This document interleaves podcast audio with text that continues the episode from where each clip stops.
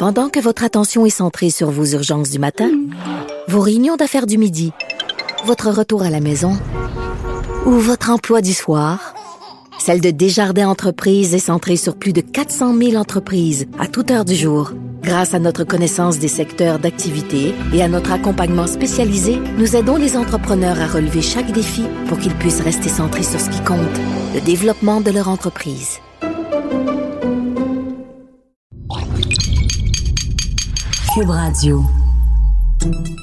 Salut, c'est Charles Tran avec l'équipe dans 5 minutes. On s'intéresse aux sciences, à l'histoire et à l'actualité.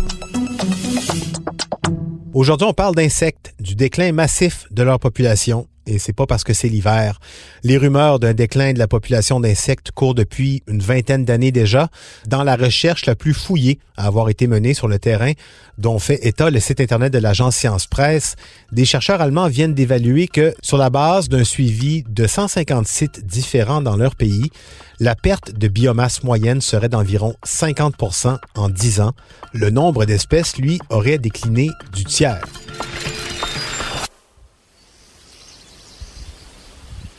C'est pas un hasard si la recherche vient d'Allemagne. Ce sont des études à plus petite échelle qui avaient tiré la sonnette d'alarme dans ce pays depuis les années 2000 et qui avaient poussé à la publication d'autres compilations régionales dans d'autres pays.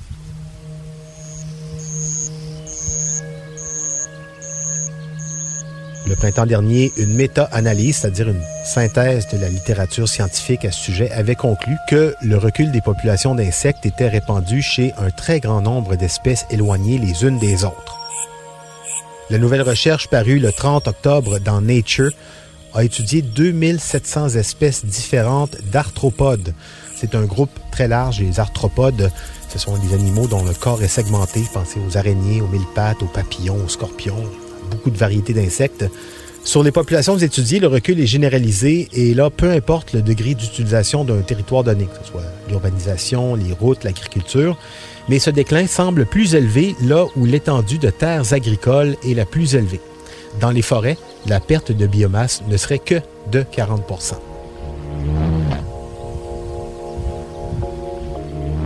Les auteurs de l'étude soulignent à ce sujet qu'en attendant d'avoir une certitude sur ces pourcentages, la gestion des terres agricoles devrait faire déjà l'objet d'un virage majeur, ne serait-ce que pour que les agriculteurs et les autorités locales se coordonnent avec les initiatives de conservation de la nature qui sont déjà entreprises dans leur propre voisinage. Ça manque de communication. On rappelle quand même que si la disparition d'insectes touche moins de cordes sensibles chez le public que la disparition d'oiseaux ou d'animaux, mettons, plus charismatiques, hein, les ours polaires ou les hirondelles, ben, ça reste quand même une source de préoccupation majeure. La disparition d'insectes affecte les sources d'alimentation de quantité d'animaux, jouent un rôle fondamental dans la reproduction des végétaux en transportant leur pollen et dans la régulation des écosystèmes en général, faut-il le rappeler? enlève un élément de la chaîne alimentaire et c'est tout le reste qui est menacé. C'est pour ça qu'on appelle ça une chaîne alimentaire. Et puis, ben, c'est pas rien, hein, juste en termes de biomasse, c'est-à-dire le poids total de la vie sur Terre, les insectes dominent les autres espèces.